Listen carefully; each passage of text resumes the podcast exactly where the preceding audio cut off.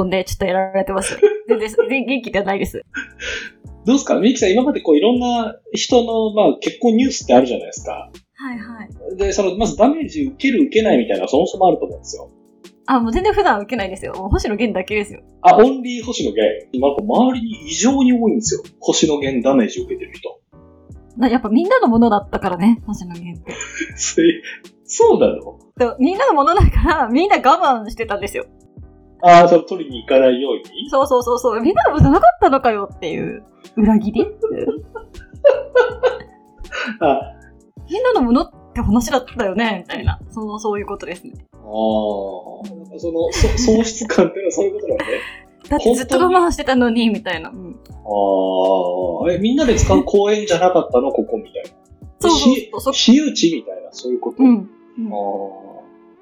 それは食らうでしょうね、ダメージをね。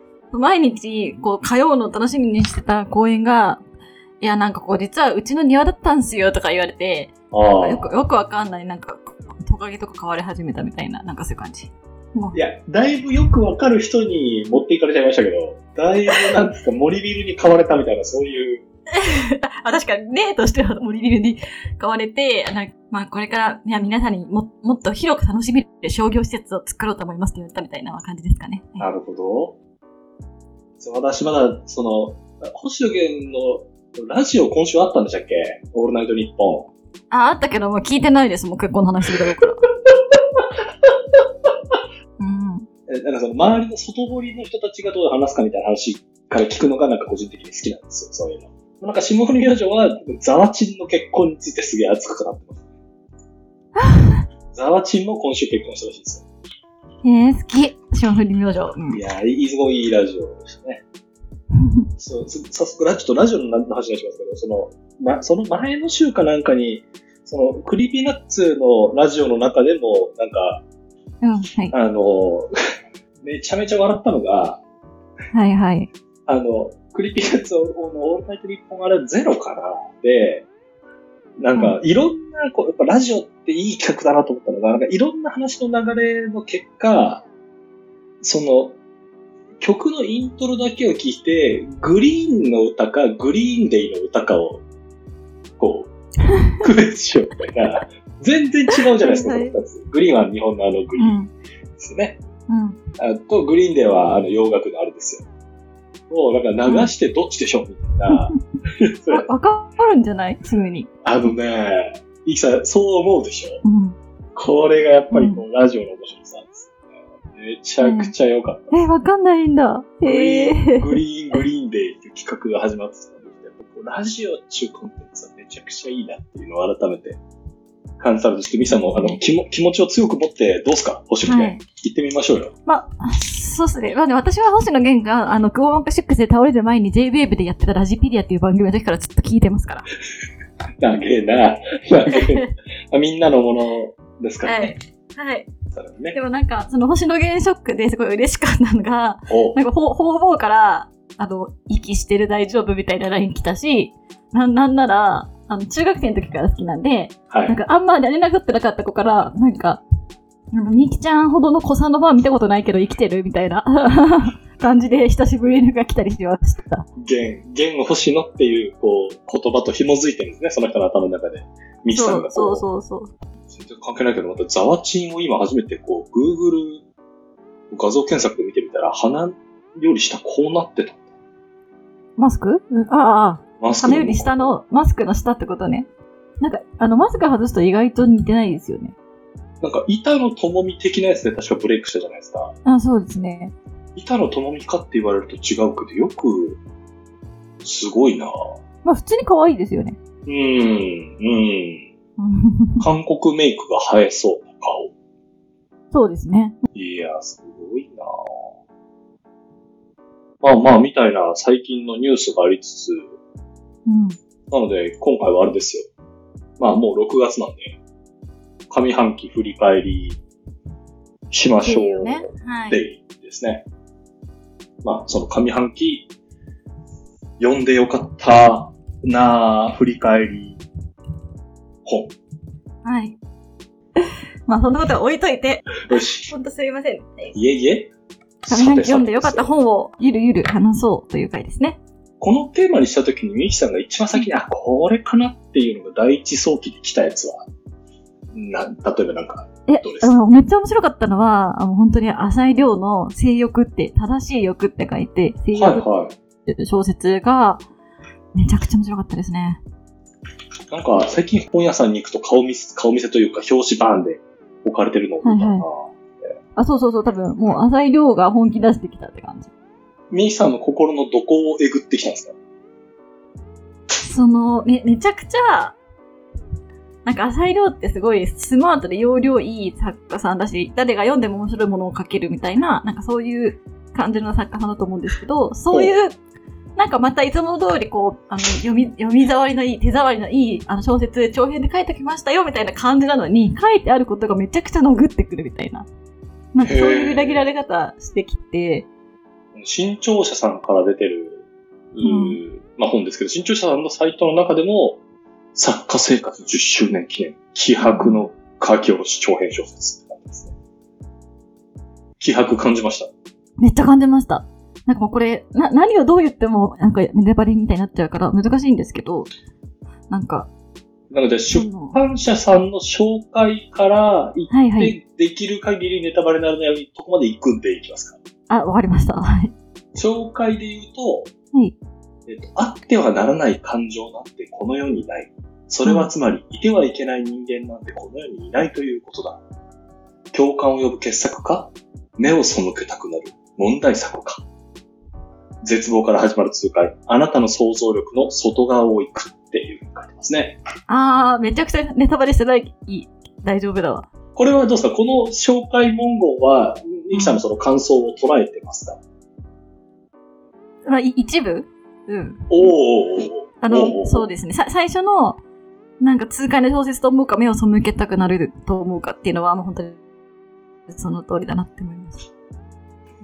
でもね、難しい。だからね、ネタバレがない範囲で言いますと、まず、小説自体は、なんか一つの、まあ、ある一定期間に起きた事件をめぐって、そのいろんな関係者の人の視点で、その人はどういう感じだったかっていうのを、まあ、描いてるようないろんな視点で、あの、あれ的な、あの、港かなえの告白的な、なんかこう、スタイルで進んでいくんですけど、はその、どういう事件にまつわるものかっていうと、えっと、最初にそのなんかニュース記事みたいなのがあって、えっと、3人の男が自動ポルノで捕まった。で、公園で、あの、みんな、男の子たちと水浴びをしようっていう風に男の子たちを誘って水をたくさんかけて、で、男の子の服を流せたりとかして、それを写真撮って楽しんでたみたいな。3人はすごくやり方が周到でグループラインを作って、こうこう、データは絶対に残さないとか結構決めてやってて、い。うん。あの、3人とも、すごく、あの、社会的にはちゃんとしてて、イケメンだったりとかもしていたので、なんか衝撃が走ったみたいな、なんか事件？そういう新聞記事から始まって、その事件の関係者だったり、全然関係なかったりする人もいるんですけど、そう、まあ、その周辺にいる人たちの目線でいろんなことが描かれていくっていう話。全然、自動ポロノの話じゃないんですよ。ふーん。それはきっかけとしてそういうものが取り上げられてるのみってこと？えっと、新聞記事としてはそういう風に報道されてるっていうだけなんです。で、本当は何があったのかっていうのを、あ本当だからその人にとっては本当は何だったのかっていうことがいろんな目線で書かれてるだからまあ正しい欲って感じなんですけど。はあ、はそれでなんか、めちゃくちゃ多様性とかダイバーシティとか分かり合いたい、つながろうみたいなことめっちゃ言ってくる、言うんですよ、この小説の中で。あ。うん。で、なんか、この、この、散々このこすり倒されてきたこのキーワードを、こんな風なフレッシュな使い方あるんだって思いました。もう本当それ以上のことは言え、なんか本当何を言ってもネタバレになっちゃうんですよ。今頑張ってますね。はい。なんか、だからでも、そそういう気持ちで読んでほしい。自動ポルノの方の記事から始まってこんなことになるのって感じです。へー。だからそれで本当に思ったのが、だから、こう、い一面ではこう切り取られるものとか、自分はこうだって思ったりとか、なるべく自分の中でみんなを考えようとかって思っても、うん。絶対そこからこぼれるものってあるなぁ、みたいな。だったら、なんか私はだ誰のことも分かり合いたいし、みんなのことを理解したいと思ってるからとか言う、つながろうとか言うぐらいだったら、いや、私はもうここまでしか分かんないから、こう私はこうなのって言って、もっと自分の半径30センチぐらいの世界を持った方が、もしかしたら綺麗かもしれないとか、なんか、すごいそういうことを考えた小説でした。うーなるほど。はいなるほどね。ぜ全然児童ポルノの小説じゃないっていうことだけはお伝えしておきます。繰り返しね、繰り返しお伝えし。へえ、面白そう。めっちゃ面白いですよ。けど結構その前とかにも浅井亮さんは短編を出してて、それも結構そのアブノーマルな欲求を持った人の気持ちを描いた短編とかがすごく多くって、うん。なんか仕事めっちゃしてんだけど、時々出張してめちゃくちゃ SM バーで M になってるおじさんの話とか、おなんかそういう小説とかがすごい多くって、で、なんか、何をどう考えてもそこからこぼれ落ちるものがある。何をどう考えてもわかんないものがあるみたいなことが、なんかこの浅井亮のテーテーマっていうかなんか、とずっとそういうことをずっと考えてる人なんだなってことが改めて分かったりとか、本当になんか気合でがずっと考えてたこととかを本当全部詰めたって感じの多分小説なんだろうなって思って、めちゃくちゃ面白かった。でもなんか特設サイトをこうちょっと眺めながら今のミキさんの話を聞いてたんですけど、うん。なんていうんですか、この帯とかに入るであろう、いろんな人のコメントも頑張って書いてるから。高橋健一郎さん、浅井さん、やっちまったね、どうなっても知らないから、みたいな、なんかなんか。あ、そうそう、その帯、その帯。うんあ、そ、そんな感じのやつなんですよね。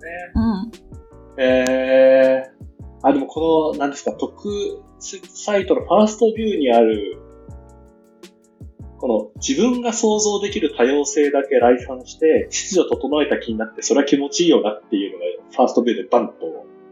出てくるんですけど、なんか、この、このセンテンスとアミキさんが今言っていた、こぼれ落ちるものみたいなところの、うんこの、なんか、すごい、なんかいい感じ、いい感じっていうか、こう、私の中では、なるほどなと思うテキストでしたね。多分これ出てくるってことですよね。この一一節。あ、出てきますす、出てきます。ですね。結構、しかへーも、ぐさっとくるとこで出てきますよ。はい。へー。いや、なんか、ちょ、ちょっと、早速、これ、このペースでやると全然終わんないですけど、はい。え、その、最私毎週こう、月曜に出るニュースレターを書いてるんですけど、はい。なんかそれを読んだ昔の同僚からメッセージが来て、うん。その、彼女は今海外に住んでるんですよ。うん。で、えっと、なんていうんですか、女性がもっと活躍できる社会になればいいってことをすごく、あの、考えているっていう人でもあるんですけど、なんかメッセージをもらって、なんかのやり取りをしたときに、うんこれ全然正解はないんですけど、例えば、女性とか LGBTQ+, プラスみたいなこう概念があるとするじゃないですか。はい。そこでの、その、の人たちの、がもっと生きやすくなったら、社会は生きやすくなるのかっていうことをなんかメールで一緒にこうやってやり取りしてて、その人と。うんうん。で、例えばなんかその、いろんなイベントでも最近ちょくちょく炎上しますけど、男性だけのイベントバーンみたいなのを見た瞬間に多様性が足りないってちょっと怒る人いるじゃないですか。うん、いる。うん。で、なんかそれって結構難しい問題で、うん。それってなんか性別っていうもので多様性を図りますっていう意味では、なんか多様性を図る基準としてすげえそこに多様性がないんじゃないかみたいなことを思ったりするんですよ。えめっちゃ思いますよ。かもし男と女の比率が半々だったとしても、全員東大卒だったらそこ多様性あるのとか思いますよ。あ、そうそう、まさにまさに。うん。ででも、そう考えていくと全然終わりがないじゃないですか。うん。ただ、その男性女性ってビジュアルで見えやすいからだよねとか、人種も見えやすいからだよねとか、でもそれはなんか、なんか、終わりはないとは思いつつ、やった方がいいことだとも思う気持ちもあり、で、やった気になったら意味ないですよね。結局その自分たちで測れるものでしかね、測ってなかったら意味ないじゃん。あ、そうそう。なので多分この自分が想像できる多様性だけ、えー来賛して秩序を整えた気になって、それ気持ちいいよなっていうのはなんか、なんかそ,、うんその、そのテーマを考えてるときよく感じることで、多分この人たちはそれを本当に何とかしたいんじゃなくて、自分が考えているなんか軸によって、なんか、それが是正されたら気持ちいいなっていうことなんだろうな、みたいなのを毎回理解をして、なんか自分の中では閉じちゃうんですけど、う んそれをこうダブルクリックしてうわーってやっていくと、辛そうですよね。なんかね。まあでも見える範囲でも言言っていくことって大事だし、なんかその、そりゃそうだよなってて何も言わないぐらいだったら、おかしい男しかないのおかしいって言った方がまあいいですよね。